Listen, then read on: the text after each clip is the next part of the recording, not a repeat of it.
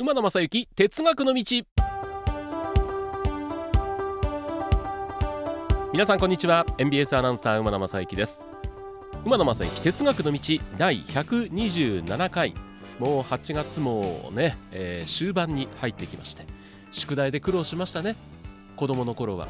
僕はあの先にやるんじゃなくてギリギリにやるタイプだったんですけども。あの自由研究。これねネタに困りましたよね。あのもううちの子供たちも成人してますんで、えー、その苦労はなくなったんですけどもまあまあ多くのご家庭で自由研究は親がやるみたいなところはあったと思うんですけどもそのネタに苦労したのを非常に懐かしく思ってますけども。ネタと言いますとこの馬野正幸の哲学の道いろいろ鉄道にまつわるネタを皆さんにお話してるんですけどもネタに困る時もあれば本当にネタが豊富にある時もあるんですね。去年の夏がどうだったかちょっと覚えてないんですけども今年の夏は結構ネタが豊富でございまして、えー、これからですね、えー、この夏から秋にかけても、まあ、結構いろんなネタがあってしばらくはネタに困らずに済むのかなというふうに思ってます。この哲学の道には何度か出ていただいている大井川鉄道の名物広報山本さん。9月に大阪にいらっしゃると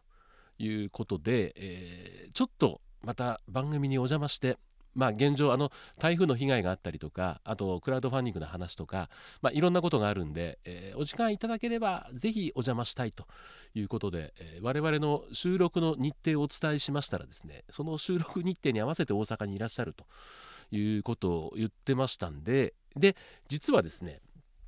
この哲学の道っていうのは2週に一遍の火曜日に収録をしてるんですけども火曜日と言いますと M ラジでは森武さんのスカタンラジオ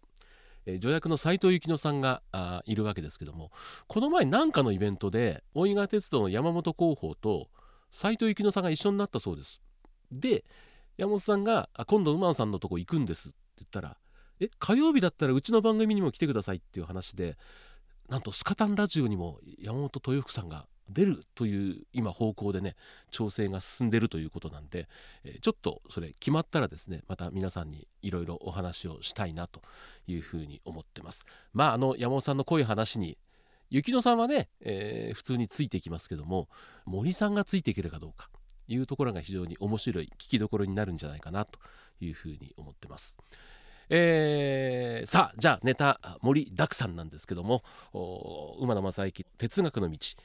今週と来週2回続き2回で足りるかなと思ってるんですけどもこんな話でいこうかと思います。今週のテーマはこれです。馬野正幸ヨーロッパ鉄道の旅パート1ということで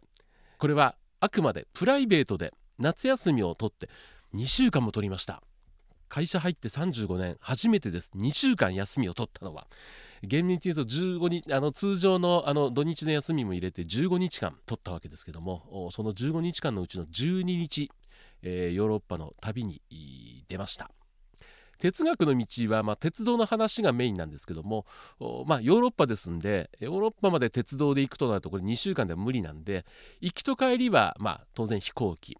で、えー、ヨーロッパはですねドイツに入ってドイツからスイススイスからフランス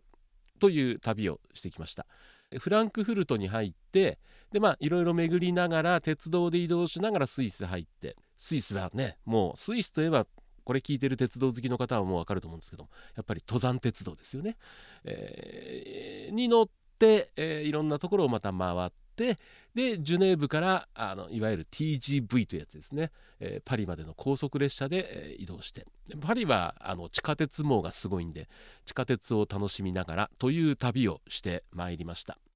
でですね鉄道の話に行く前にですね、まあ、飛行機で行ったんですけども関西空港からあの直行便は早いんですけど高い。だから直行便より10時間余分にかかって、えー、目的地まで丸々24時間トランジットの時間も含めてかかるんですけども、まあ、乗り継ぎで行ったんですね。でまず関空からマレーシアに行ってでマレーシアで5時間待ってでマレーシアからこのドーハに行ってドーハね2時間ぐらいの街なんです。でドーハからドイツフランクフルトに入るというルートで行きは行ったんですけどもドーハの空港でですねあの A380 えー、福井ディレクターは何のこっちゃって顔してますけどもあのエアバスの2階建ての飛行機これをね初めて見ました。でかいですね。でやっぱりあのー、例えば日本の ANA も羽田成田から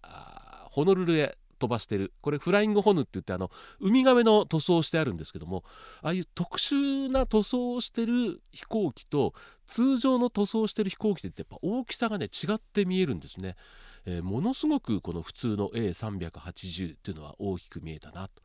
いうのと大きいで言うとやっぱり海外の空港は大きいですね。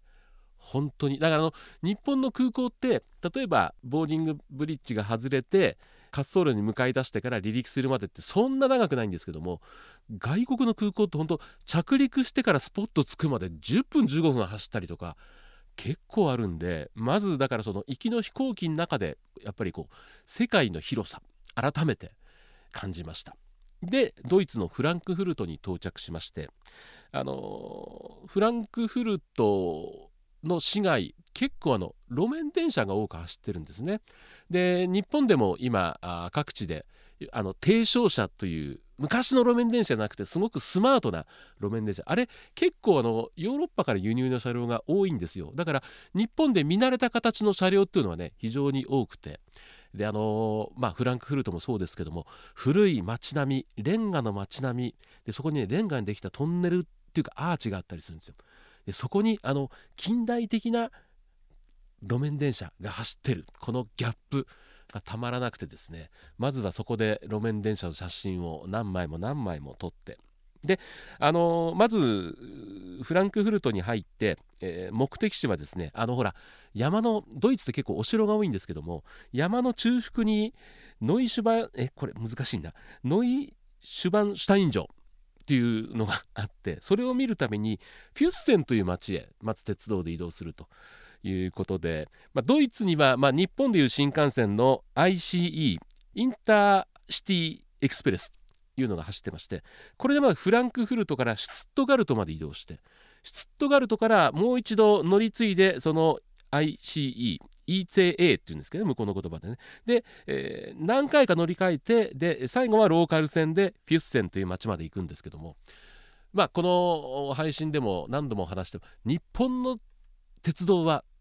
時計よりも正確だって世界で言われてて。でまあ向こうでもある程度の遅れは覚悟して乗り継ぎ時間を考えてこれ全部娘がやってくれたんですけどもところがまあ予想以上に遅れる。で突然運休になる。とかねいうのがあるんです。で初日はですねまずシュツットガルトの先で乗り換える駅の直前まで行ったら突然電車が止まってしまってでね車内アナウンスがねドイツ語なんですよ。でうち妻が英語ができますんで英語の車内アナウンスだったら分かるんですけどもその止まってた理由も分からない。で結局そこで二十何分遅れて乗り継ぐはずのローカル線に乗れずに1時間待って目的地には1時間遅れ。ただこっから先の旅を考えるとこの時点の1時間遅れっていうのはへみたいなもんでした。で翌日そのフュッセンというところでお城を見て次あの壁で囲まれた中に古い町があるというローテンブルクという町があるんだ。ここに行こうということでまたフュッセンからあ IC に乗って何回か乗り換えてローテンブルクに行く。ここもですね乗るはずだった ICE が突然運休になりました。でこれ面白いのが ICE に乗ってたら次乗り継ぎなかったんですけどその前にローカル線でちょっと早く行く電車があったんでそれに乗ったんですよ。そしたらそれだとまあ遅れたんですけど乗り継ぎなんとかギリギリ待ってくれて間に合ったんでこの日は予定の時間にローテンブルクの町に着くことができました。で、えー、ローテンブルクで古い街並みを楽しんでから今度はじゃあスイスに行こうということでローテンブルクからローカル線で、えー、フランクフルトに戻ってでフランクフルトのエアポートの駅から最終目的地スイスのバーゼルというところに行きまして鉄道で国境を越えたのはというか、あのー、陸続きで今国が変わると僕初めて行ったんで今でもあのあの辺って今 EU の県内なんでもう全然チェックないんですね。はいあのー、普通に通過してって、えー、普通にスイスに入るだから街見る時の国旗が変わったっていうぐらいしか国境を越えたという感覚が全くないんですね。でそのバーゼルというとこまで入ってそこからあスイスの鉄道に乗り換えて、まあ、スイスの首都ベルンに入ります。でそのベルンで1泊して翌日、まあ、スイスに入りましたんでやっぱり登山鉄道ということでまずあのユングフラウって聞いたことあると思うんですけどもユングフラウという山が間近に見えるユングフラウポッホというところに行くためにこれまた登山電車とローカル線と登山電車を乗り継いで上がっていくんですね。で、えー、我々その10日間の荷物を持ってますんでそれ持ったまんま登山鉄道3400メーターのとこなんか行けないんで途中の乗り換え駅でロッカーに預けようということでロッカーを探すんですがロッカーがなかなか見つからない。どうしよう。こんなでかい荷物を持ったまま 3400m の展望台には行けないということで、えー、駅構内を探し回ったらありました。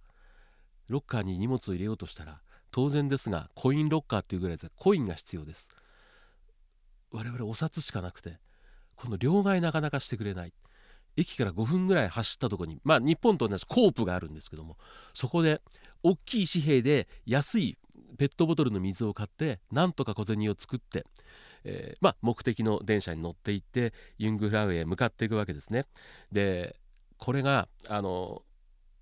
やっぱり急勾配なんで日本では大井型鉄道にありますけどもあのアプト式の、えー、2本のレールの間にラックレール歯車かけて登っていくというので延々延々登ってって、えー、途中からアイガーエクスプレスという26人が乗れるでっかいロープウェイに乗ってでこうどんどんどんどん上がってって、えー、最後はユングフラウ鉄道に乗るんですけどもこのユングフラウ鉄道っていうのが3454メートルのところまで向かっていくんですが標高差が、えっとね、展望台はね3571メートルあるんでかなりの距離を距離というかかなりの高低差を本当にゆっくりしたスピードで登っていくんですけどもこれびっくりしたのがですねこの鉄道が1912年ですか今から100年以上前に16年かけて作られたと。えそんな今から100年以上前にだから16年かけてってことは着工は1800年代ですよ1800年代の後半にですねこんな急峻な山を登っていく鉄道ができたっていうのがねすごくびっくりしましたね。26分かけて登っていくわけですけどもゆっくりゆっくりもうあのですね、え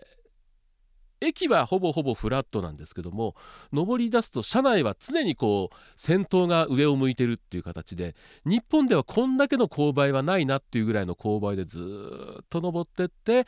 これねずっとトンネルなんですよ。トンネルの中ずっと通ってって最後3454メートルのところに、まあ、終着の駅があって、まあ、そこから展望台に上がると展望台3571メートルっていうところまで行ける。すごいなと思いました、えー、こんな鉄道が1800年代の後半だ。明治時代ですよね。にはもうスイスで作られてたと。いうところにびっくりです。まあ、この景色の素晴らしさっていうのはですねまた別の機会にお話しできたらいいと思いますしここに登るにはいろんなルートがありますんで私の乗った登山鉄道はほぼトンネルなんですけども別の反対側に降りる時には登山鉄道がまたトンネルじゃないとこ走ってますんでそこをですねユングフラウをバックにした写真とかも撮りましたんでぜひツイッターで上げていきたいなというふうに思っているんですがまあ言うてもここまでは順調に旅が進んでいきました。初日の1時間遅れとかこんなのはへだと思ってましたけどもここまでは順調。この後ですね、えー、スイスから今度パリに向かっていくわけですけどもここで大事件が起きましたので、えー、次週はですねこの大事件の話をお伝えしたいと思います。では馬野正幸哲学の道第127回は以上です。この後もご安全にお過ごしください。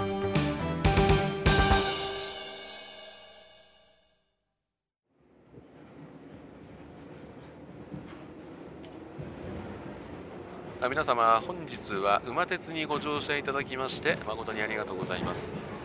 次は終点茶屋町茶屋町でございます。ドアン様もお忘れ物なきようにご準備お願いいたします。馬鉄またのご乗車お待ちしております。